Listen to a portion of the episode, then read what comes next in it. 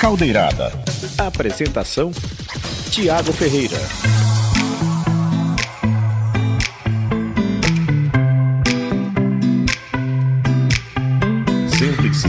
Cinco megahertz.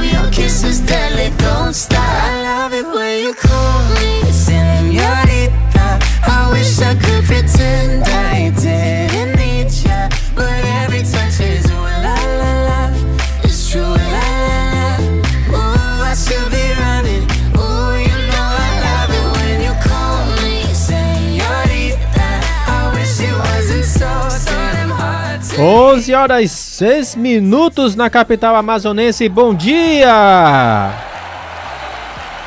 Programa Caldeirada chegando na frequência de 105.5 e também pelo Instagram da TV Rádio Câmara. Muito bom dia para você que já está conosco, sintonizado desde o início da manhã. Muito obrigado mesmo. Você que acompanha toda a programação da Rádio Câmara Manaus. E esse é o programa Caldeirada. Eu, Thiago Ferreira, chego por aqui trazendo muita informação, música, descontração nesse dia gostoso, sexta-feira. Gente, hoje amanheceu bem friozinho, né? Mas por incrível que pareça, né? Por incrível que pareça, o sol já está aparecendo lá fora. Você acredita nisso? Olha, rapaz, o sol aparecendo, né? Ai, ai, ai, esse nosso sol, esse nosso sol. Essas viagens não chegam muito pra cá, né? E tá ouvindo doido para dormir pela primeira vez embaixo das cobertas, né? Daquele edredom grosso que você guarda na sua casa, né, Teovino? Sem detalhes, então ouvindo Gomes, sem detalhes, sem detalhes. ai, ai, ai, olha, quero mandar um abraço para todo mundo que já está na sintonia aqui do programa Caldeirado da frequência de 105.5. Um abraço aqui, deixa eu ver. Pra Bruna, tá na sintonia. Um beijo pra você, Bruna, grande dançarina de axé, rapaz. Olha se revelando. Ah, Fernanda, Fernanda tá de aniversário hoje, rapaz. Fernando, um beijo, parabéns, muitos anos de vida para você. Que o Papai do Céu lhe conceda um dia extraordinário no dia de hoje. Que seja um dia único e especial. E amanhã, né? Porque eu tô sabendo que vai ter festa amanhã, rapaz. Tô sabendo que vai ter uns comes e bebes por aí. Que estamos todos convidados. Convidou todo mundo da Câmara Municipal de Manaus. Eita, nós, vai ser uma festança, hein? Ai, mais um grande abraço, um beijo para você, Fernanda. Feliz aniversário mais uma vez, tá bom? Beijo também para Carolina Marinho, essa não pode faltar, né? Sempre está na sintonia. A fã número um, né? Tem que dar um beijo, porque senão eu durmo no sofá. Então um beijo para ela, para Carolina Marinho, na sintonia do programa Caldeirada. A Indira Queiroz também está na escuta do programa Caldeirada. Rapaz, um beijo para você, Indira Queiroz. Ela tá na escuta é, com a Mia, né? Tá levando a Mia. A, a Mia é uma a gatinha dela, né? Tá levando a Mia para ser consultada na clínica veterinária, né? Então, um, um, um, dá um beijo aí na Mia também, né? Do titio Tiago, né? Eu falo titio porque quem é gateiro que nem eu, né? É, é, é, gata que nem gente, né? Então dá um beijo aí na Mia. Um beijo para você também, Dira Queiroz, minha querida amiga na sintonia do programa Caldeirada.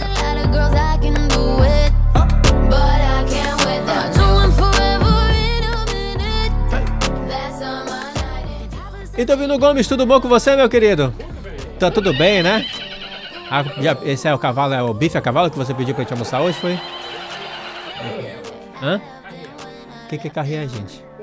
Ah, é porco? Pô, porco é bom, mas porco é bom assado, né? É assado? Não, né? É outro tipo de porco, né? É outro tipo de cozimento, né? Vamos provar, né?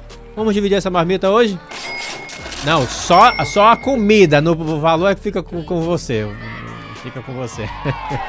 bom dia, Mina Batista, tudo bom com você, minha querida? Minha querida produtora não dorme fazendo esse programa caldeirado, ela fica ansiosa todos os dias para ver que tudo dá certo, que tudo dá certo. Ai, muito obrigado, Emina Batista, por ser essa produtora fantástica que você é, viu? Sempre na sintonia do programa caldeirado.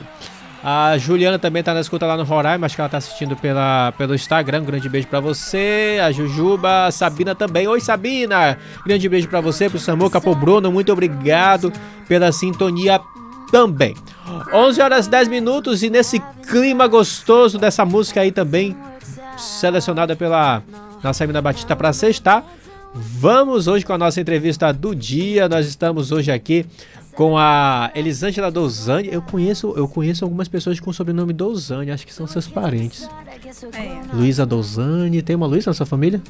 Que eu conheça, não. Não? Então eu vou descobrir uma hoje.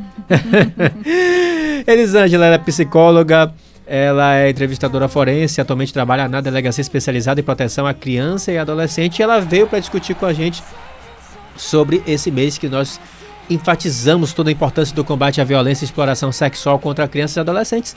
Seja bem-vinda, Elisângela, ao programa Caldeirada. É uma honra recebê-la aqui. Bom dia, bom dia a todos os ouvintes. Eu que agradeço o convite, né? Agradeço a Irmina e a oportunidade de estar aqui porque eu digo que violência sexual, é, claro, a gente tem um mês, né? É, uhum. alusivo, dia alusivo, né, do combate, mas a violência sexual está presente todos os dias e a gente precisa falar sobre isso todos os dias, né? Ah, é um assunto diário, né? Com certeza. É, na verdade, todos os meses eles têm alguma ênfase, né, que são dados alguns assuntos, né? Tivemos um mês de autismo, da violência contra a mulher, é, agora a violência contra a criança ou adolescente, mas os meses são apenas para dar aquela ênfase, Exatamente. aquele foco maior. Mas o assunto é um assunto corriqueiro que tem que ser discutido todos os dias, né? E como é que está sendo essa atuação da delegacia junto a esse a essas campanhas que estão acontecendo, principalmente nesse mês? Está tendo alguma campanha nas ruas? Como é que está sendo o trabalho da delegacia? É, na verdade, as campanhas são realizadas pelo governo do estado, uhum. pelas prefeituras e pelas organizações da sociedade civil. E uhum. a delegacia, ela está participando, né? Sempre que tem uhum. os convites, porque assim, nós somos uma equipe reduzida. Sim. Tanto a, as equipes de investigadores, escrivãos, hoje eu atuo na equipe de depoimento especial.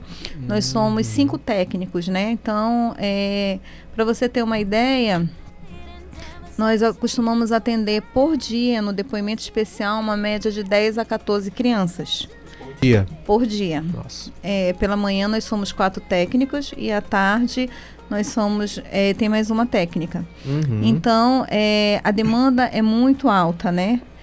E, mas a nossa delegada titular, a doutora Joyce, ela está muito presente, né? Inclusive agora pela manhã ela estava num evento no SAICA. Ontem uhum. nós estivemos participando de é uma roda de conversa com a rede de proteção e a rede de responsabilização no CREA Cidade Nova, ficou muito proveitoso. Uhum. É, no dia 18, as organizações da sociedade civil é, fizeram um ato simbólico, um abraço solidário a CEAS. É, de 2021, abril de 2021 a abril de 2022, a DEPCA registrou, fez o registro de 1.557 casos de violência sexual Nossa. contra criança e adolescente. Então, isso dos casos que chegam né, a ser denunciado, porque a gente sabe que Tem muitos que não chegam. muito porque existe toda aquela síndrome do silêncio, né? Um tipo de violência que é muito velado, as vítimas elas são coagidas a não a não revelar, a não revelar, né? Uhum. Então assim, a nossa delegada é muito atuante e sempre que ela pode, ela está aí participando, orientando, fazendo um trabalho muito muito legal. Agora o seu trabalho é muito delicado, né? Porque você colhe os depoimentos às vezes, das crianças, né? E aí tem todo um trabalho bem delicado para fazer, mesmo até pela questão do, da, do psicólogo das crianças, né? É, o que, que acontece? Desde outubro do ano passado, a DEPCA se, é, se adequou a atender a lei do depoimento especial, onde todos os depoimentos são gravados. Então, é, nós somos cinco técnicas, né? Eu sou Sim. da Secretaria de Justiça e Direitos Humanos, sou cedida para a Uhum. DEPCA, e nós fizemos uma capacitação. Nós fizemos um curso de escuta especializada, eh, que foi ofertado pelo Tribunal de Justiça do Estado, e posteriormente um curso de depoimento especial, né, que é para atender conforme eh, o protocolo brasileiro de entrevista forense. Esse curso ele foi disponibilizado né, pelo TEJAN, né, Uhum. Tribunal, de Tribunal de Justiça, do Justiça. Estado, Uhum. mas ele foi ministrado pelos técnicos do Conselho Nacional de Justiça. Só quem pode atuar com depoimento especial é quem faz, tem essa certificação. Uhum. E todos os depoimentos são gravados. É, eu, enquanto técnica, né, eu acredito que foi assim, um grande ganho. Anteriormente, nós escutávamos a vítima na sala, na sala do psicossocial, e posteriormente Uhum. nós fazemos esse relato, fazemos um relatório.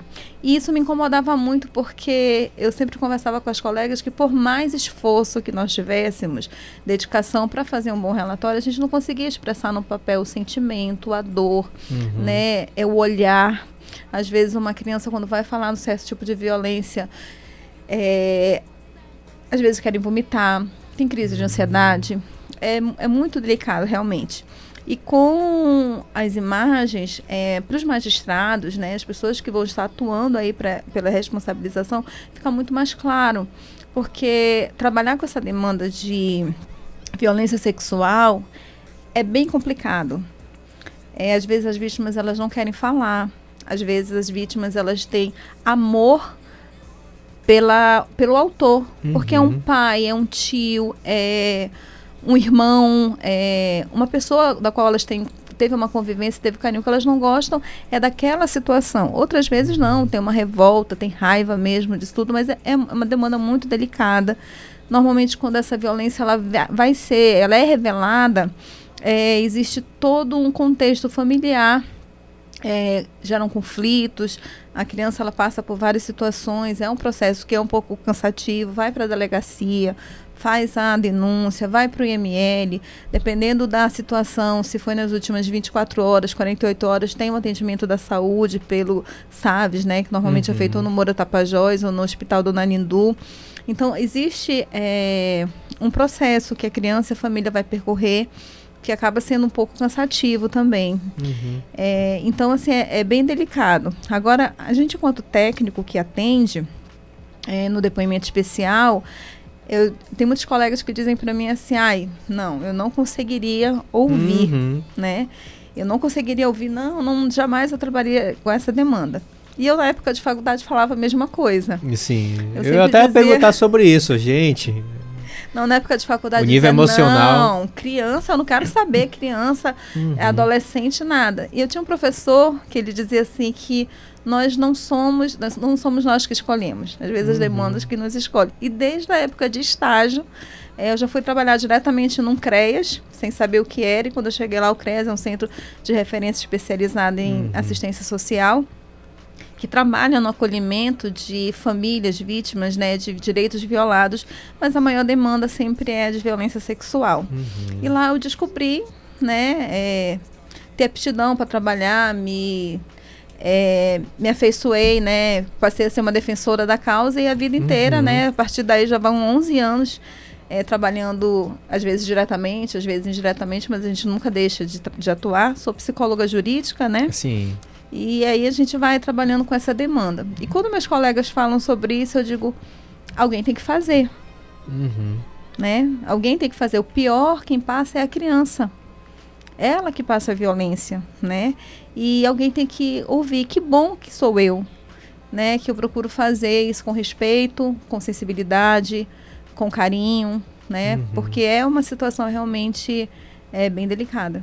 Pois é, é justamente isso que eu estava em mente de perguntar, porque deve ser uma coisa assim é, é, não é a palavra, não é surreal, né? Deve ser pesado, né? Você ter que escutar e, e não é um depoimento, né? Você falou quantos depoimentos por dia? Era é, uma média de 10, 14 10. depoimentos por vamos dia. Vamos lá, 15, né? Vamos jogar uma média lá, vamos jogar um pouquinho em cima. E aí você tem uma, toda uma carga que vem sobre você durante todo o dia. Você está, também tem algum acompanhamento? A todos os técnicos que tá. trabalham nesse processo? Primeiro, assim, esse depoimento, esse, esse quantitativo é dividido entre os técnicos, né? Uhum. A gente faz uma média de três, quatro atendimentos. É, cada um, né? É, mais ou menos uhum. cada um. E, assim, na verdade, a gente acaba treinando a nossa mente para estar ali naquele momento. Uhum. É, quando eu estou fazendo um depoimento, eu estou tão preocupada, envolvida naquele momento ali com a vítima e dar o suporte, né? Para que aquele momento que é um momento tenso, que é um momento de dor e de sofrimento, uhum. e a gente precisa que ela faça o relato e a gente precisa de detalhes, uhum. porque essa, essa violência é, para os magistrados é, poderem ter julgar, analisar, eles precisam do, dos detalhes. Então, a gente tem perguntas específicas que a gente precisa que a vítima responda, mas a gente não pode perguntar, porque a gente não pode sugestionar. Uhum. Né? Mas a gente vai fazendo um trabalho para que ela vá se sentindo à vontade e vá relatando. Até porque vocês são pessoas desconhecidas para ela, né? Exatamente. Então o trabalho fica um pouco mais complicado, né? E a gente precisa saber quando aconteceu, como foi que aconteceu, quantas vezes isso, esse fato se deu é, identificar se o autor, porque assim como tem a maioria, do, grande maioria dos casos, é, a violência realmente ocorreu, uhum. é, tem casos que não ocorreram. Né? Então a lei ela é feita para quem cometeu o crime, para quem é inocente. Então vai se gerar um processo e vai se fazer toda uma investigação para ver se aquela pessoa é realmente culpado por aquilo. E a gente precisa construir esse cenário, uhum. né? Aonde foi que aconteceu? E se a criança trouxer detalhes, isso enriquece o depoimento e faz com que o magistrado se sinta mais seguro, porque tem uma uhum. defesa, a vítima tem uma defesa. E muitas vezes essa, essa violência, ela não ocasionou uma conjunção carnal. Uhum. E aí a gente vem para uma discussão muito grande, porque tanto a família como a sociedade, é, durante muito tempo, achou que um, um estupro ele só era causado quando existia o ato uhum. né, da conjunção carnal, ou pela vagina ou pelo ânus. Uhum. E, e não é isso. E a gente atende é, crianças e adolescentes que muitas vezes essa violência não chegou à conjunção carnal e elas estão muito mais é, comprometidas emocionalmente do que às vezes alguma que teve a conjunção carnal, uhum. porque é, essa dor, esse sofrimento, o tempo que ela foi exposta, a forma que essa violência foi ocasionada, ela é muito subjetiva. Uhum. E aí, isso aí ele, ele é esclarecido nos detalhes, entendeu? Entendi. E isso que vocês realmente vão desses detalhes, busca desses detalhes. É, a gente vai em busca desse detalhe. Nós é, é, realizamos o depoimento em conformidade com o protocolo brasileiro de entrevista forense. Uhum. Então, nós uhum. temos todo um, um estudo e técnicas para fazer esse depoimento. Vocês seguem todo um, uma gente, cartilha, vamos dizer é, assim? Existe um protocolo, uhum, a gente busca seguir isso. esse protocolo. E a gente não pode, é, tem que ter todo um cuidado para não sugestionar. Uhum. Então eu preciso saber, a gente precisa entender quem foi, quantas vezes foram, que idade começou, quais eram os tipos de toque, se esse toque era por cima da roupa ou por baixo da roupa, uhum. qual era o local que era feito, né? Então a gente vai mesmo que menos, é, mais ou menos como construindo esse cenário. Só que as perguntas elas não são diretas, a gente tem que uhum. fazer a vítima é, tentar fazer com que ela faça o relato livre. Uhum. E a gente só entra com as perguntas é, específicas quando deixam, a, quando elas deixam de, elas não, não relatam ou não trazem essa informação, porque aí o juiz precisa. E às vezes isso não leva, não é num dia, né? Não, os depoimentos, a, os depoimentos pela lei, uhum. é, eles devem ser feitos uma única vez para não estar tá revitimizando a criança. Ah, Mas é, algumas vezes é, o juiz se sente em dúvida de alguma coisa, ele retorna e pede para que seja feito novamente. Uhum. Ou então, o que, que tem acontecido que a gente tem percebido? Naquele momento que a vítima está ali é, relatando, ela está muito nervosa, ela está com Sim. medo, ela está pressionada pela família, e aí ela não fala.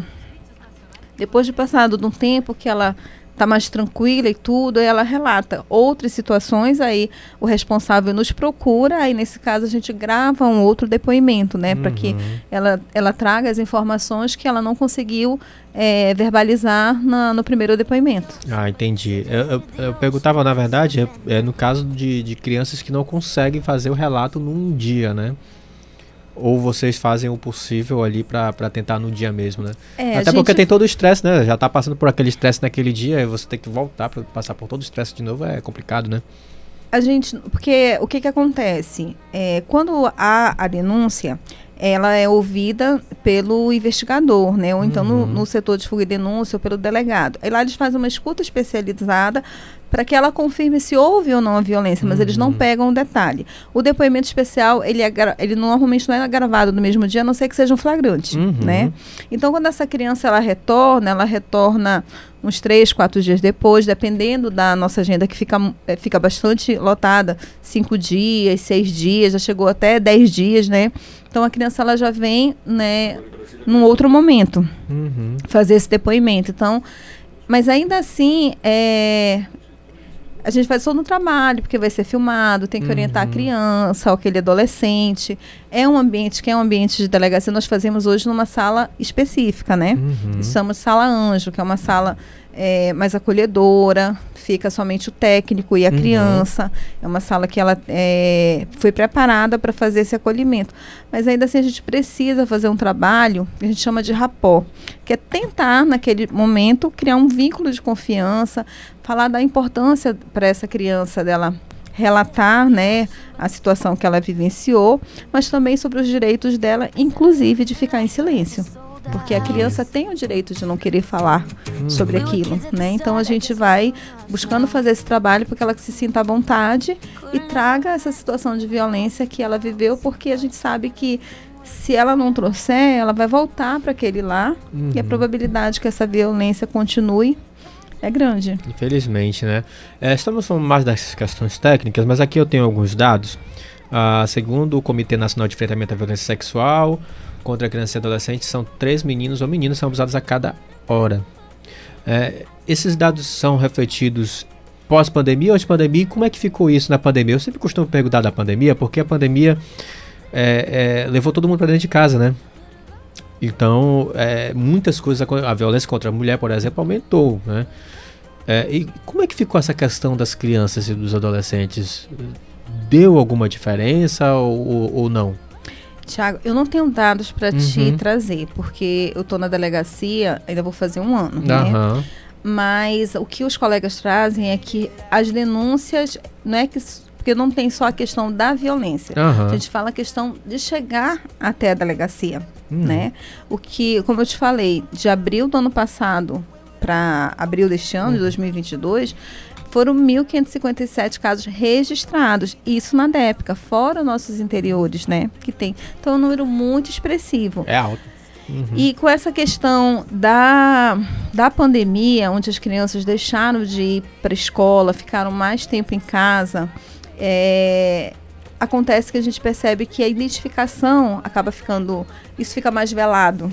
Né? Porque Uhum. muitas vezes a escola é um espaço onde a criança apresenta sinais, os professores, hoje a gente percebe a- os professores, pedagogos, né, com esse olhar mais delicado. Os gente recebe professores eles já são inclusive né, trabalhados para Trabalhados pra- perceberem, né? Exatamente. Então, a gente recebe muitas denúncias, né, vindo da escola, porque existe a obrigatoriedade de, a partir do momento que a escola eh, percebe que aquela criança está com um comportamento diferente, está expressando, ou que aquela criança verbaliza, tem a obrigação de, de notificar.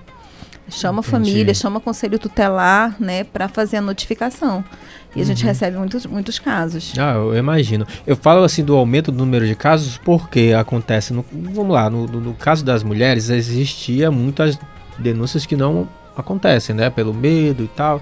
Das crianças é a mesma forma, né? Às vezes existe o medo e as denúncias acabam não chegando. E aí tem determinados momentos no mês ou no outro que as denúncias aumentam, mas é porque as denúncias não estavam acontecendo, né? Por conta de toda a represália que a criança pode estar tendo por parte do abusador, né? Mas as escolas elas são fundamentais, né? Fundamentais nesse O, processo. o professor ele tem que ele é um- um- uma peça ali chave para tentar observar e observar o comportamento da criança que às vezes muda, né?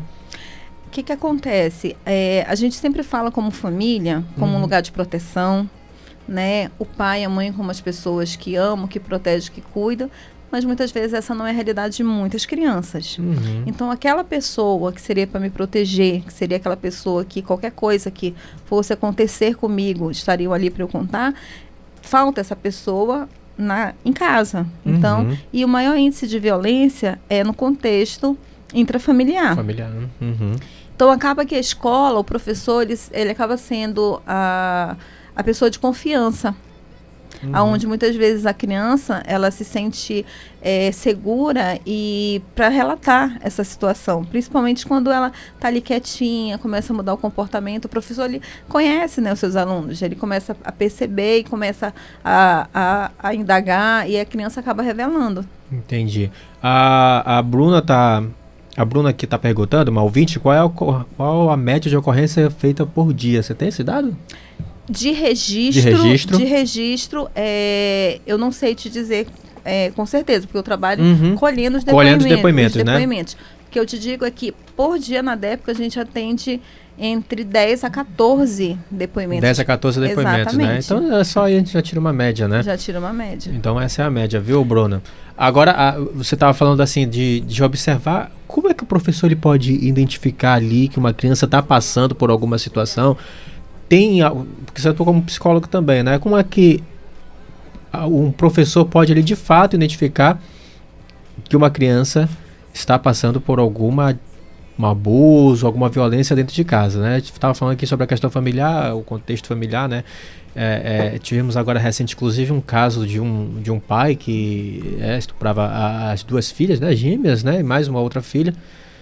E às vezes a criança não tem para onde correr, né? Tem mães que até é encoberto ali, né? Alguns casos por alguma ameaça que pode sofrer ou qualquer coisa. Você já responde isso aí.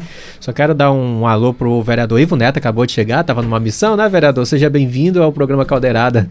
Obrigado, desde já agradeço né, pela oportunidade de estar aqui com vocês mais uma vez, esse programa uhum. que eu uhum. tenho maior carinho, né, e estava numa missão, mas estou aqui, cheguei para poder contribuir com o tema de hoje. Ah, missão é missão, né, vereador? É, como é que é? Missão dada é. Missão cumprida. É missão cumprida, né? O, o, o vereador Ivo Neto.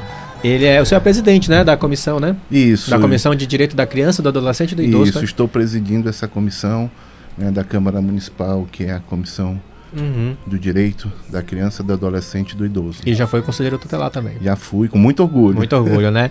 Então estávamos falando aqui sobre a questão da violência, principalmente no seio familiar, e aí eu volto para a pergunta que a gente estava fazendo, né? Como é que o professor pode identificar que uma criança está sofrendo algum tipo de abuso dentro de casa? É comum a criança dar sinal. Então, se ela é uma criança comunicativa, se ela é uma criança comunicativa, é, é, ela é uma criança que faz as suas tarefas, ela é uma criança alegre, interage com os outros uhum. colegas, ela começa a apresentar um comportamento triste, né, aquele humor mais deprimido, muitas vezes chorosa, ou então agressiva, uhum. né, a agressividade também é um sinal de que aquela criança está vivendo algum tipo de violência, é, ela não faz mais as suas tarefas, não consegue se concentrar, não consegue aprender. É, nos atendimentos, a gente sempre pergunta para a criança ou adolescente se ela percebeu que aquela violência trouxe algum prejuízo para ela, ou emocional, ou físico. E é muito comum o desinteresse pelo estudo. Não consegue uhum. se concentrar, não consegue aprender, o rendimento escolar baixa. Então, se eu tenho uma criança que uhum. tem um bom rendimento escolar, se é uma criança que consegue interagir, tem amigos, brinca, é uma criança saudável no contexto escolar, uhum. ela começa a ter um comportamento diferente, né? Ou então também traz marcas físicas, né? De machucados, é, alguma coisa nesse sentido. Então o professor ele vai, ele, ele sabe como são seus alunos, né? uhum. né? E aí ele começa a perceber muitas vezes a criança não traz logo esse relato, mas ele vai devagarzinho, é, conquistando a confiança, e chega um momento que a criança se sente à vontade e relata. Inclusive, isso é tema aqui, né, vereador? Eu já vou chamar o vereador para entrar na discussão também. A, a, a Câmara tem abordado muito essa questão da violência contra a criança. Esse mês a Câmara tem discutido muito, né? A gente está falando justamente sobre essa questão do professor identificar. É, é, a Câmara, inclusive, ela incentiva, e parece, e se eu não estou enganado, tem indicações a respeito disso, né?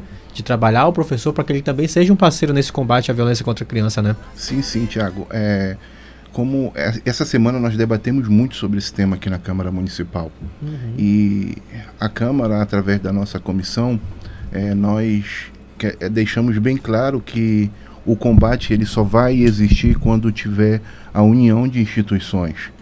Né? Delegacia que vem fazendo um grande trabalho é, com os conselhos tutelares, com a comissão da Câmara, professores, né? Porque nós sabemos que a sala de aula é onde os alunos têm um grande contato com o professor e muitas vezes eles saem de suas famílias, eles vão para o seio da sala de aula, né? Para dentro da sala de aula uhum. e aí os professores têm contato. Em muitos dos casos, às vezes, os professores eles conseguem é, absolver e averiguar e passar para que os órgãos competentes possam tomar providências. Então isso é muito importante que os professores eles possam conseguir sempre, né, buscar ter esse contato com a criança e saber o que ela passa dentro de suas residências para passar de uma forma que uma vez os direitos delas sendo, né, é, quebrados, que elas possam que eles possam passar para que os órgãos responsáveis possam tomar as medidas, né, tanto de de punição para essas pessoas que fazem isso contra as crianças indefesas, né? Uhum. Eu estava falando com a Elisângela, ela é psicóloga, né? Também, né? Atua na, na, na questão né, do de, dos depoimentos. No conselho, no conselho tutelar, você já foi conselheiro tutelar, não é diferente, né? É, é, às vezes a carga é pesada, mas como ela falou, né? Falou muito bem. É preciso, é, é preciso todo esse contexto. São, é preciso pessoas dispostas a escutar as crianças para que abusos sejam evitados, né, vereador? Com certeza, né? Eu é... Mesmo que às vezes você nem, né? É... Porque no caso dela, ela falou, ó, oh, não queria criança, né? Mas depois com o tempo ela foi percebendo que era necessário. É necessário, né? É necessário, né? Eu vou falar para você quando fui conselheiro tutelar né? Por muitas vezes nós conseguimos identificar esses casos, né? E as crianças muitas vezes ela mesmo colocavam isso. E eu falo também como, como um, uma pessoa que fundou um projeto social com crianças e adolescentes. Hum. Por muitas vezes eu como professor de jiu-jitsu, muitas vezes a, a criança e o adolescente eles não tinham coragem de conversar com, de repente, de contar para o pai, para a mãe o que estavam sofrendo e nos passavam isso para que nós pudéssemos tomar providências, né? Então esse contato ele é essencial. Aham. E a atuação dos políticos também, né, Elisângela? Porque aí se cria indicações, se criam projetos de lei que possam colaborar. E às vezes são projetos que podem até não dizer diretamente o, o como é para criança, né, voltado para criança. Por exemplo, vamos lá. Uma criança está sendo abusada dentro de casa pelo pai, a mãe não denuncia porque ela tem medo de represália ou tem medo de sair de casa porque não vai ter. Como é que ela vai criar o filho? Às vezes ela não tem trabalho, às vezes ela não tem residência, às vezes ela não tem parente na cidade. E às vezes ela fica com medo de denunciar porque para onde que eu vou? É, e às vezes a atuação do político para criar indicações e propostas que venham a amparar essas vítimas, porque a mãe acaba sendo uma vítima também, são essenciais, né? Isso a gente, quanto técnico que trabalha tanto na rede de proteção e hoje na rede de responsabilização, é muito uhum. frustrante. Uhum porque é, eu costumo dizer que desgraça pouco é bobagem. Uhum. Quando você pega, é, você escuta, faz a escuta de uma criança que está sofrendo esse tipo de violência, é todo o contexto que ela está inserida. E muitas vezes esse contexto, aquela família, ela já vem de uma geração de mulheres de, que estão vivendo violência né, sexual. A, a gente faz né, o atendimento do representante, normalmente a mãe ou um parente, e a gente começa a é, perguntar o que que ela, como foi que descoberto, né, uhum. aquele, aquela violência, o que que ela pensa, se acreditou ou não na criança. E elas começam a chorar. Eu também fui vítima entendeu? E na época não relatou, não teve o apoio. Então a gente percebe que ali existe um ciclo, né, de violência. E quando uma criança ou adolescente chega a, na delegacia para fazer esse depoimento, para fazer a denúncia, é uma oportunidade de se quebrar aquele ciclo de violência na família. Uhum. Porque tem outras crianças que estão ali envolvidas que possam ser futuramente vítimas também desse tipo de violência. Só que a gente não consegue é, acolher, né, enquanto Estado mesmo, essas vítimas, como eu falei para você aí no início. Começa uma peregrinação da vítima com a família. Vai na delegacia, vai no IML, vai no, no atendimento de saúde, a gente caminha para receber um atendimento psicossocial. É, muitas vezes a violência, a criança ou adolescente está com ideação suicida, já tentou o suicídio, nós não temos é, muitas vezes para onde caminhar, é difícil um atendimento psicológico clínico, porque o CREAS ele ajuda, né, ele trabalha no fortalecimento dos vínculos, na ressignificação daquele trauma, mas naquele momento aquela vítima precisa de um atendimento clínico, né? E a gente não tem para onde encaminhar. É bem, bem difícil. Sem contar essa situação da família. Que muitas vezes esse abusador, ele é o provedor. Uhum. Né? E ele se utiliza disso para não, né, não suprir e usa isso com, é, como chantagem ameaça para a criança uhum. também é, que, tem, que tem medo, fora outras coisas que é feita. E aproveitando aqui, né, é, no dia 18 teve um ato simbólico, que foi um abraço solidário, que foi muito significativo para a gente que trabalha na, na DEPCA, né, as organizações da sociedade civil se uniram e foram para lá fazer esse ato. E o Comitê de Enfrentamento Estadual é, está aí na luta, né, através da Amanda e, e, e o, o comitê é, que se crie o centro integrado né? Para que num espaço, pelo menos a criança que vai fazer a denúncia lá esteja um posto do IML, esteja é, para ser feito o exame de corpo de delito, receber os cuidados uhum. da, é, profiláticos em relação à saúde, porque quando essa violência acontece em 48 horas, né, ela tem todo um, um é, medicações é, que ela pode se utilizar para evitar as doenças, gravidez e tentar minimizar esse sofrimento na, nesse momento. Ah, sim. Isso é importante, né, vereador? Porque a, a Elisandra já estava falando justamente sobre isso, a peregrinação de uma criança. Vamos lá, ela vai fazer a denúncia, aí tem que ir na delegacia, aí vai primeiro que é lá na Cidade Nova, aí depois tem que voltar para outro lugar. É, é, é, é causa um estresse muito grande para para a família, para a mãe, né, no caso, para a pessoa responsável, e também para a criança que passa por toda por todo esse desgaste, né? É, inclusive essa semana eu conversava com um conselheiro tutelar sobre isso e ele me tocava no assunto do ML, né, que às vezes quando é caracterizado eles levam para lá e lá é uma demora para que eles possam continuar com o trabalho e isso causa uhum. um desgaste profundo, né? Então eu creio que nós devemos Além de criar políticas públicas, a gente deve reforçar, nós devemos fortalecer a rede de proteção à criança e adolescente. Né? Uma vez que você fortalece essa rede, Tiago, você passa a fazer com que os órgãos fiquem mais estruturados e mais fortalecidos para fazer os atendimentos, né? como ela deu o exemplo do CREAS é, fazem um grande trabalho, mas precisa ser mais, precisa fortalecido, mais precisa mais incentivo uhum. para eles, para que os trabalhos deles possam ser ampliados, né?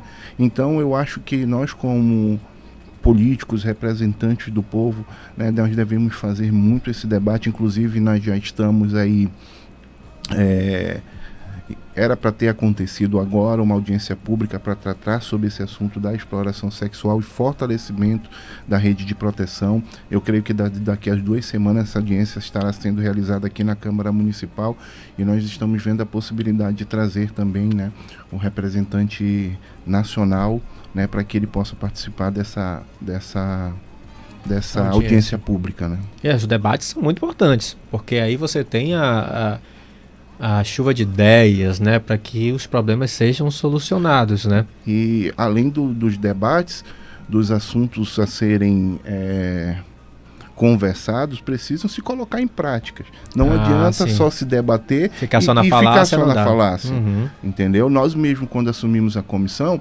nós pensamos o que nós poderíamos fazer para contribuir. Né? Nós criamos um, a, a, a nossa comissão tem um canal de denúncias uhum. né, na Câmara Municipal.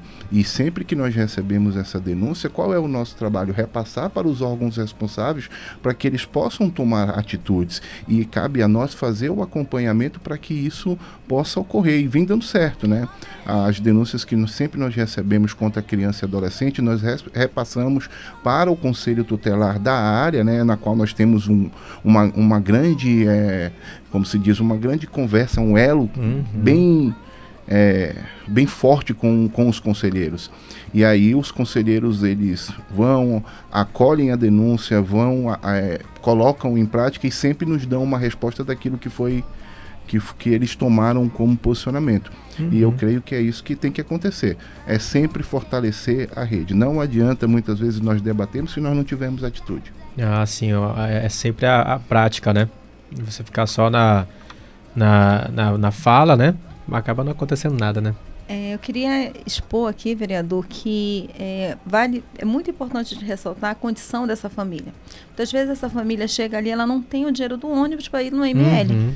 Né? Às vezes aquela criança ela chega é, muito machucada que o primeiro atendimento que ela precisa é um atendimento de é, buscar ajuda na, na saúde. Eu já levei no meu carro criança, né? Porque naquele momento a gente sempre conta com o apoio da EPM, mas naquele momento não tinha. A família não tinha condições de ir. A gente criou um vínculo com a criança. A criança, né, não tá, tá com medo, não quer, não quer ir sozinha. E eu já levei no meu carro a criança para ser atendida, né, é, em pronto socorro. E a gente vê toda essa, essa situação de vulnerabilidade da família é, e buscar. A gente caminha para o CREAT para fazer o, o, atendimento, ou para o Moura, a, a, aquela família não tem condições de chegar até o serviço.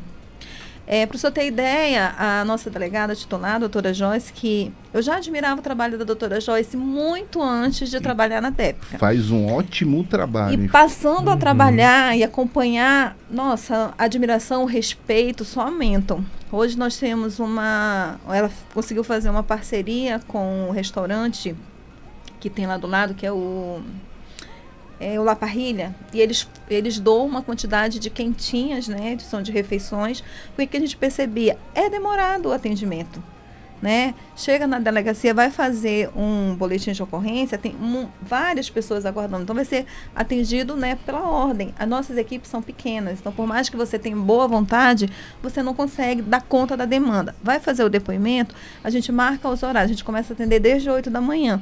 Às vezes o, o a vítima que era para ter sido atendida às 8, 8 só chega às 11 porque ela foi de ônibus, se perdeu, é, aconteceu. Demora. E uhum. se ela está lá, nós Perfeito. vamos atendê-la, né? Porque para ela voltar, né, já, já foi um, um desgaste para ela chegar até ali, a gente vai atender.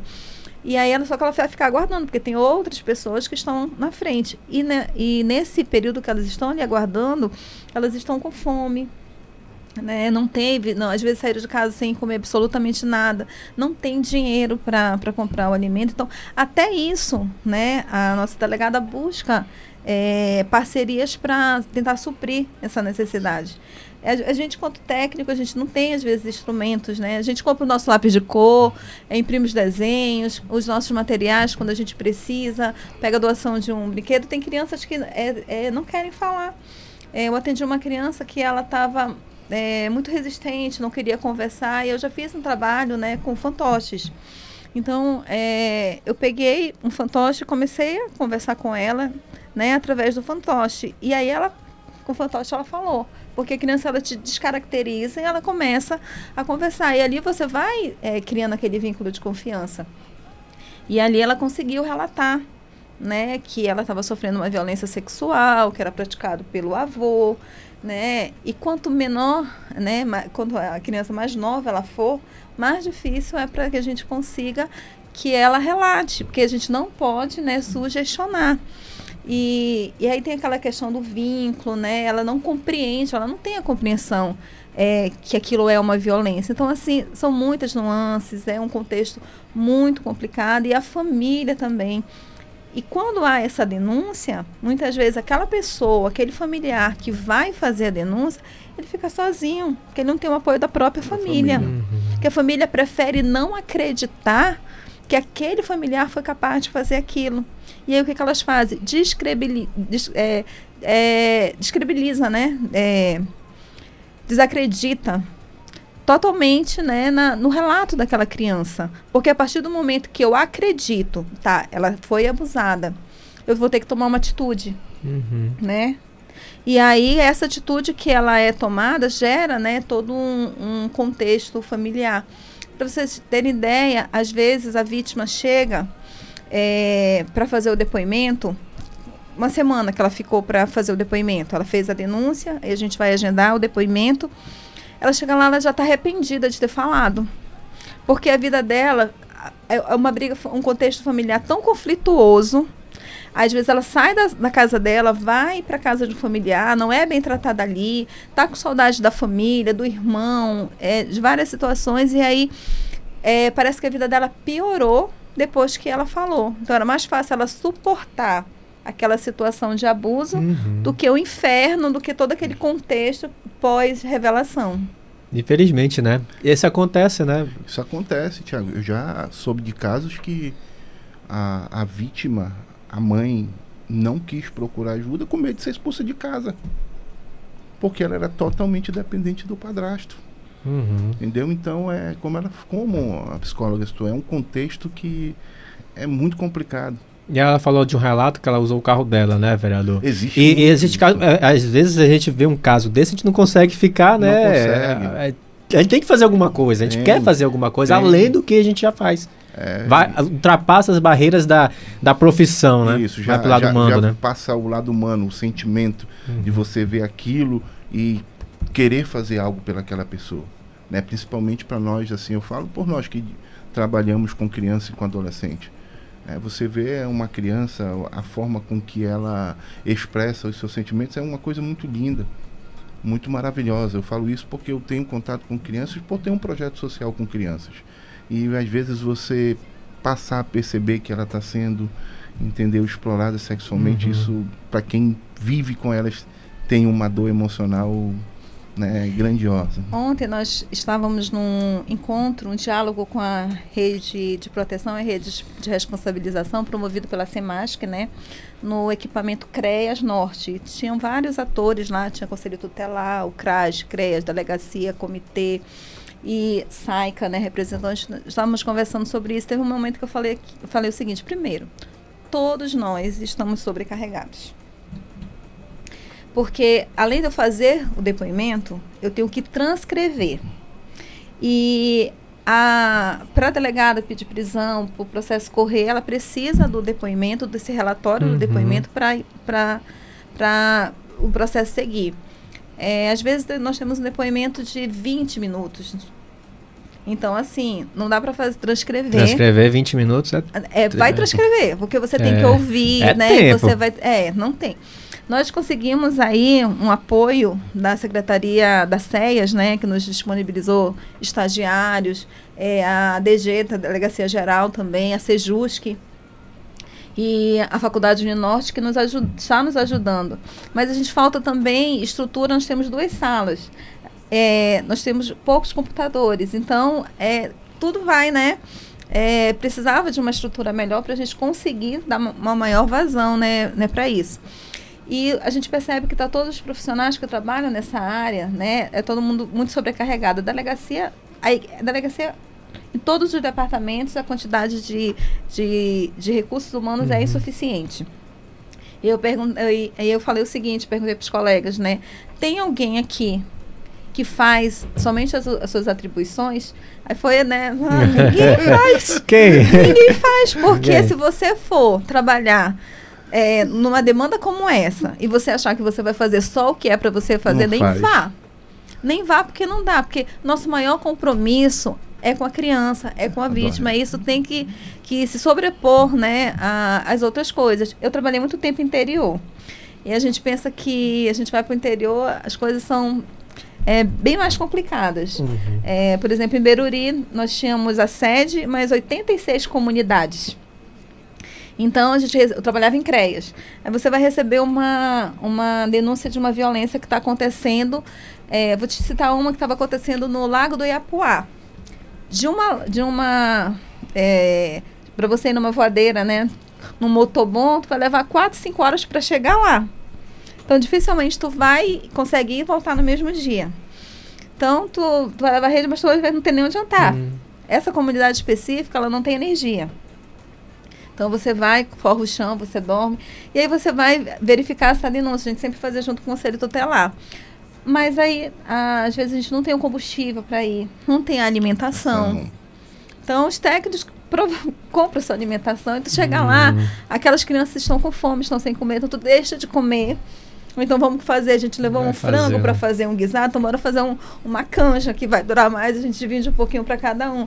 Então, assim, é Uhum. muito complicado. Os técnicos que trabalham, olha, eu tenho o maior respeito pelos meus colegas, né? Porque não é uma, uma, uma profissão. Quando você vai trabalhar com essa demanda, é uma missão. Você é Uhum. convocado a compor, né? é, esse, esse time aí e você acaba você diz assim meu Deus né como é que eu vou fazer Uhum. isso né mas você acaba fazendo é o correto não é mas é o possível então a gente tem que buscar fazer, que fazer. aquilo que é possível dentro das nossas limitações Se não vamos fazer, quem é que vai, né, vereador? É, é preciso, né? Então a gente vê que o problema é muito, É. muito, mas muito, além do que, Muito além daquilo que nós do que imaginamos. nós imaginamos, né? Muito além. E aí é preciso política pública, né, vereador, para ajudar, né? É, infelizmente é uma saga que vocês enfrentam, né? Fica toda a minha admiração a todos que trabalham com essa luta. Ah, eu- não vou nem entrar no conselho tutelar, vereador, porque eu- se a gente for entrar no conselho tutelar, também as dificuldades são. São imensas, Né? imensas. Eu particularmente, eu tenho um elo de amizade com a maioria dos conselhos tutelares, né, porque fui conselheiro, né, me considero até hoje conselheiro tutelar, só mudei. Conselheiro tutelar, sempre conselheiro É sempre tutelar. conselheiro tutelar. Apenas mudei hoje de instituição. Hoje eu tenho. Sou feliz, Thiago, em estar aqui na Câmara Municipal e saber que o Conselho contribuiu muito para que eu estivesse aqui. Né, se hoje eu estou aqui foi porque o Conselho também me proporcionou e os trabalhos dos conselheiros tutelares em Manaus é um trabalho muito árduo. É, como ela mesma citou agora há pouco, a, é, estruturas, né, mas eles buscam trabalhar. Né, porque tem uma hora em que você sai do profissional e passa a agir com amor. Com amor à sua profissão, com amor e respeito àquela criança que está precisando. E muitos conselheiros também já foram atender demandas em seus carros. Né, porque tem aquela responsabilidade e o compromisso de defender a criança e o adolescente da cidade. E eu creio muito que as coisas elas vão andar, que elas vão melhorar. É, eu entrei aqui na Câmara com um projeto de lei também né, para que no mês da que vivenciamos o, o mês do abuso sexual contra criança e adolescente, para que os prédios públicos eles possam ter a representatividade da cor, da, da cor laranja. Uhum. Tudo isso é, é, ah, mas somente a cor, mas isso vai ajudar as pessoas que passarem, por que aquele prédio está com a cor? É Extinga, né? Cor- é- E aí ela vai procurar saber que aquele mês é o mês que se combate a exploração contra a criança e adolescente. E ela vai passar a visualizar o quanto é importante aquilo, né? Porque isso aumenta. Os casos, eles constantemente aumentam. Né? E a maioria, eu lia sobre isso muito, Tiago, porque eu gosto muito de ler sobre essa questão. A maioria dos abusadores, eles são da própria família, são vizinhos Uhum. Né, são vizinhos, são pessoas da família. Então, é, além de, volto a repetir, além de fortalecer, é preciso comprometimento com, com a, a rede de proteção, é preciso fazer com que eles tenham condições de trabalho. Porque se eles tiverem condições de trabalho, nós iremos melhorar, nós iremos estar dando apoio e amenizar essa situação. Aí a atuação vai ser maior, né, vereador? Com é preciso certeza. fortalecer. A palavra aqui que podemos usar, concluindo aqui a nossa, nossa entrevista, é fortalecimento de toda a rede, né? É, eu acho importante a gente deixar assim também é, é, a importância da informação. Formação. né? É, um- claro, né, a gente- como a gente estava conversando logo no início, é, cada mês tem a sua cor que a gente debate, a gente percebe o que quando chega é, o mês de maio, posterior começa uma enxurrada né, de, de, de pessoas procurando é, a delegacia para fazer a denúncia. Por quê? Porque se sentem encorajadas né, a, a- denunciar. Eu nem Perfeito. digo, vereador, que os casos eles vêm aumentando, porque a gente percebe que as pessoas estão se, se encorajando De- de para poder denunciar, denunciar. porque isso Uhum. aí já É. acontece. E a maioria dos casos que a gente atende na DEPCA é pai, padrasto, avô, Avô. Tio, irmão, são pessoas da confiança. E aí vamos citar um exemplo para vocês compreenderem. Tem um pai, teve cinco, seis filhos. Aquele pai foi maravilhoso para aquela família, foi provedor, foi carinhoso. É, os filhos o têm como exemplo, como referência. E em algum momento esse pai se tornou avô e abusou da neta. E aí vem essa denúncia, que é a neta, que o avô estava abusando. A família fica toda destruída. aí. E aí, como é que a gente vai acreditar, né? Meu pai, meu pai nunca, nunca nem me olhou, nunca nem fez isso comigo. O que, que, que, que aconteceu? E vem toda essa situação. E muitas vezes aquela criança, é, a gente precisa desconstruir essa visão da violência como algo agressivo. Às vezes isso não, não vem. É, eu atendi uma criança de 5 anos, onde era um contexto de violência intrafamiliar praticado pelo avô. E ele era aquele avô maravilhoso. Então ela já entrou na sala nessa época, ainda não estávamos com um depoimento especial. Ela entrou na sala, começou, ela já disse: Eu não vou falar nada. Aí eu, tá, você não quer falar nada, a gente não vai falar nada. Você quer fazer o quê? Quer pintar? Ela queria, quis pintar. E a gente começou a conversar e ela disse: é, Meu avô não fez nada. Ela já vinha a gente já percebe que essa criança já vinha induzida de casa a não falar algo, né? E aí, e ela amava esse avô, porque durante o dia esse avô era aquele que é, fazia o café, levava ela para escola, ia buscar, quando trazia, pegava a bicicleta, levava para ela brincar e tudo isso eu sei porque a criança me falou, né? O vovô ele me leva para brincar e tudo. Só que a gente vai, né, usando as técnicas. Em algum momento ela falou que é, a gente vai, a gente trabalha com os bonecos que tem as partes íntimas. A gente vai orientando a criança, perguntando se ela sabe o que é e mostra se alguém tocou. E aí ela foi trazendo, né? Mas ela não queria que o avô dela fosse preso. Aí ela me faz a seguinte uhum. pergunta: Você vai prender meu avô? Eu digo: Eu não vou prender, porque eu não prendo. Então, não, não mentir uhum, para a criança. Uhum. Então, é, mas ela não tem, né, essa, essa noção. E aí, o que, que aconteceu? Os abusos eram feitos à noite, né? Aí, de noite, ele tocava na parte íntima dela, né? Enfim, a gente não vai entrar em detalhes uhum. aqui, né? Mas era um contexto bem pesado. E, mas de dia ele era aquele avô cuidadoso, aquele avô protetivo, e ela amava esse avô. Ela não gostava do que ele fazia com ela. E, e aí eu disse assim: e de dia? O vovô fazia isso? Não, dia ele é só o meu vô. Olha a fala dessa criança. É, de dia ele é só né? meu vô. De noite uhum. ele é aquela pessoa que faz aquilo que eu não gosto. E o que mais me chamou a atenção, porque atrás de onde a gente, é, a gente senta, tem vários desenhos que as crianças fazem, a gente, elas pedem para colar e tal. E tinha um específico que tinha um coração e os olhinhos eram de coração. Aí ela disse assim: Mas eu sei quando ele vai fazer isso porque ele me olha com um olhar de apaixonado. Aí eu falei, e o que é um olhar de apaixonado? Quer dizer, a criança percebia uma malícia no olhar. E ele dizia para ela, quando ele fazia isso, que ele era apaixonado por ela. Então ela levanta da cadeira onde ela estava, ela sobe numa outra cadeira, aponta no desenho, ele me olha com esse olhar. Então ela já Nossa. sabia quando ele ia fazer isso. Entendeu? Então, percebem o contexto de quanto é delicado de quanto é difícil para uma criança compreender. E detalhe, os toques que ele fazia nela não eram toques que provocavam uma dor. Porque o corpo ele vem preparado para o prazer desde a gente muito pequeno. Então, uma criança com 5 anos, 6, 3, se ela for tocada de uma forma que não é com violência, isso vai gerar uma sensação de prazer no corpo dela, só que ela não compreende.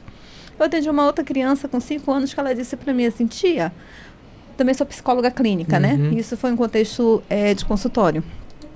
Por que que quando eu estou assistindo TV, que tem cas casal namorando, a minha apetita fica gelada? Por isso que há as indicações de que crianças não podem assistir determinados tipos de conteúdo.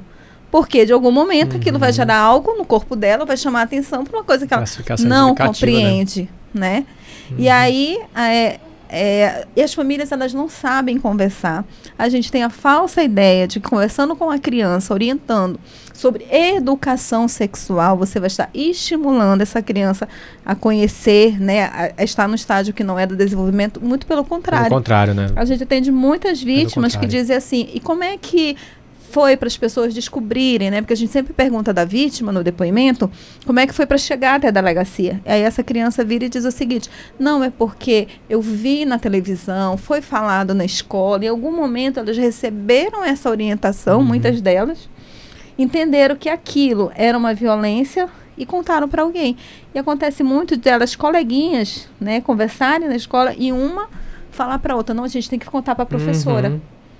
A gente tem que falar lá na escola, tu tem que falar para tua mãe, tem que Então as próprias outros colegas, quando elas se abrem, orientam a, a contar sobre essa violência. A gente vê, né? É, é uma questão muito delicada, é, pesa até, né? É, pesa na nossa consciência tudo isso, né? Eu já fico, né? Fico aberto, né? Com depoimentos desse, por exemplo, desse avô, né? Imagine vocês que passam por tudo isso, né? Olha, são 12 horas e 3 minutos, até passamos 3 minutinhos no nosso programa, ainda tem o bizu do professor. Eu já quero agradecer aqui a participação. É um assunto também que eu falo, do, do último assunto a gente não, não teve tempo para abordar tudo que a gente queria. Esse também parece que não tem, mas vamos ter outra oportunidade de voltar. Mas eu já quero agradecer a participação, tá, Elisângela? Aqui no programa Caldeirado foi muito importante sua participação, tudo, todas as histórias, os depoimentos que você trouxe servem para alertar todos os pais, né, todas as pessoas, até os que estão fora, os professores, todos que trabalham com crianças, que é preciso ter cuidado, é preciso ter atenção, até para que a gente possa denunciar e fazer parte, fortalecer a rede também, porque eu posso colaborar com o fortalecimento da rede sendo um denunciador, né? Com posso certeza. colaborar diretamente com as denúncias. E eu tenho que estar atento a todas as situações que estão à minha cerca, né? Que, que estão em minha volta. E os seus depoimentos foram fundamentais, foram importantes para a gente entender todo esse processo. Muito obrigado, Elisângela. E com certeza você vai voltar outra vez aqui no programa, viu? Eu quero agradecer né, a participação e fazer um pedido à nossa sociedade.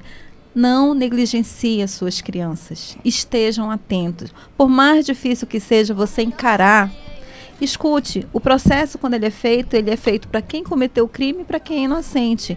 Então, não, é, não deixe passar. Fique atento aos sinais. Se essa criança trouxer eh, essa situação de violência, acredite, né, é, confie e, e, e deixa com a justiça, né, que vai ser feito uma investigação, um processo para ver se realmente aquela denúncia procede, né? Então, por favor, todos nós somos responsáveis, né? Não vamos negligenciar nossas crianças e adolescentes. Mais uma vez, muito obrigado, Elisângela Dozani. É o que falou, né? Se você desconfia, pelo menos faça a denúncia, que a investigação vai correr e aí vão, vão descobrir a situação. E as, de, as denúncias são anônimas, né?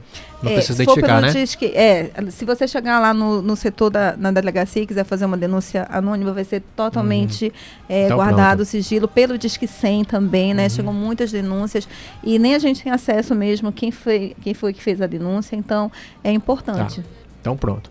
Vereador, muito obrigado pela participação no programa Caldeirada. Chegou um pouco, né? Atrasado, Do- né? atrasado, mas, aqui o programa é, é- é- é- O coração é grande aqui. Eu Muito que- obrigado. Pela, tava numa missão, né, vereador? numa É, missão, ô, né? tava, tava numa missão. É, vereador, vereador geralmente é assim, né? Não tem horário nem pra dormir, né?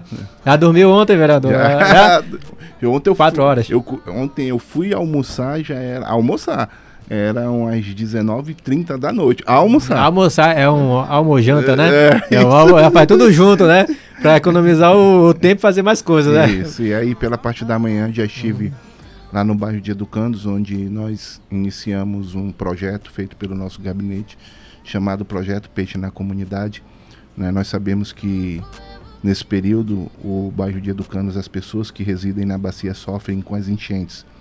Né? E muitas Legal. delas vivem a vulnerabilidade, né? não tem muitas condições financeiras. E a gente está dando, buscando dar essa nossa contribuição também com atitudes concretas. Né? E vim de lá direto para cá porque não poderia deixar de participar, né? porque eu gosto muito do programa e dos temas que aqui muitas vezes são debatidos. É muito importante para a nossa sociedade. Ah, muito obrigado. Eu agradeço. Esse programa é show, vereador. Não tem programa igual em Só Manaus, não. falta a caldeirada, né? É, isso aí. aquilo. Isso aí, o seu, é, ou fica na sua conta ou fica na conta do teu. Aí você tira um par ímpar é, pra saber quem vai pagar a caldeirada hoje. Eu acho que o Itelvino, porque o Itelvino é muito. É, é... Ô pai, fiquei sem. Assim, assim tu me deixa sem resposta. Assim tu me deixa sem resposta, pela madrugada. Mas vamos marcar uma caldeirada qualquer dia. Ah, mais uma vez, muito obrigado, vereador Ivo Neto. Obrigado a Elisângela Dozani. O programa vai estar disponível no Spotify, tá bom? Para você que quiser escutar mais uma vez, é, ouvir tudo que nós conversamos no dia de hoje, é só entrar no Spotify e procurar lá por Rádio Câmara, né? Rádio Câmara Manaus, tá? Você coloca lá no Spotify, você vai achar e vai achar o programa de hoje. Vamos embora? Você ainda fica aí com o bizu do professor, com o Ricardo Dien trazendo uma dica muito importante de português. Está chegando prova aí, o, o- a prova de redação do, do Corpo de Bombeiros, né? E aí você tem que ficar ligado nessas dicas, tá? Porque são importantes para você fazer uma redação muito bonita no dia e passar, né? Vamos ter mais bombeiros na cidade. Tá certo? 12 horas e 8 minutos. Um abraço, um bom fim de semana. Tchau!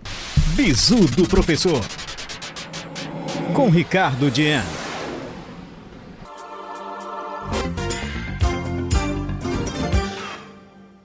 Olá, amigos do Caldeirada. Aqui é Ricardo Dien com Dicas do Professor. Hoje nós vamos falar sobre elementos da comunicação. E para isso nós temos que entender a importância da comunicação.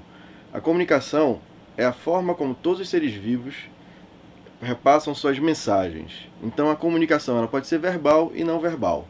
Então a verbal ela é a comunicação que é passada através da oralidade, né, nós falando ou emitindo ruídos, e também através da escrita. Né.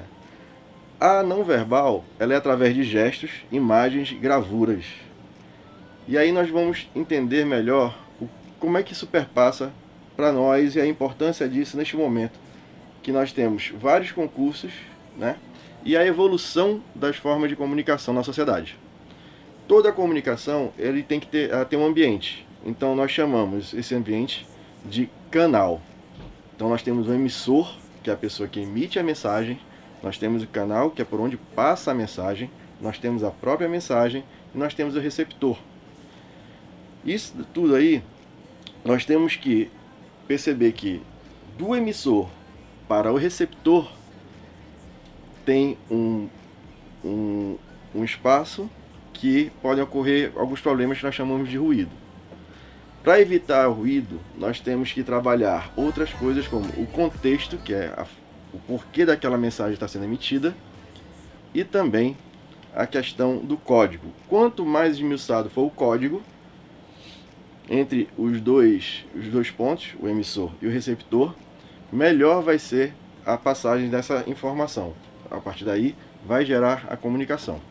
Então, nós temos que ficar atentos para essas situações toda vez que nós formos escrever ou falar, nós temos que entender que qual é a melhor forma que eu tenho para repassar essa informação.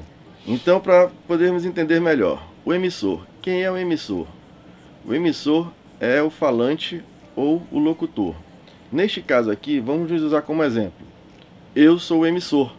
Né? Eu estou utilizando é, a palavra e os gestos para falar com vocês.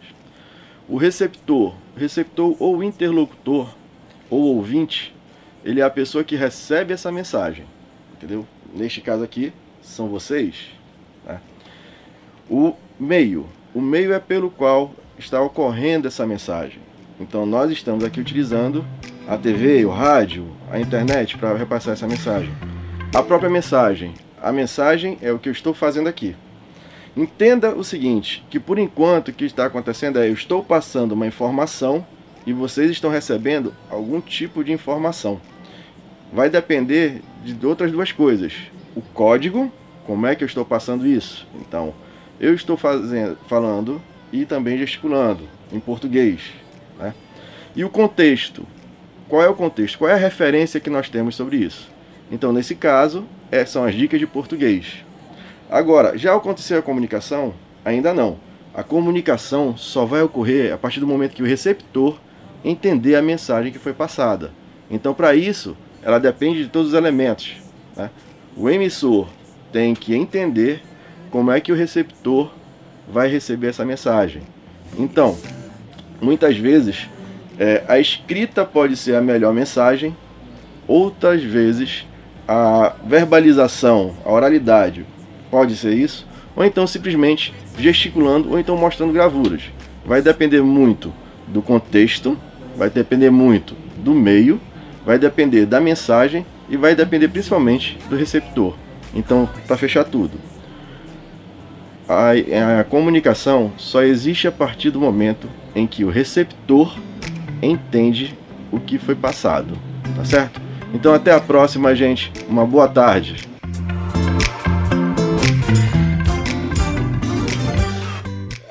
Caldeirada. Apresentação: Tiago Ferreira.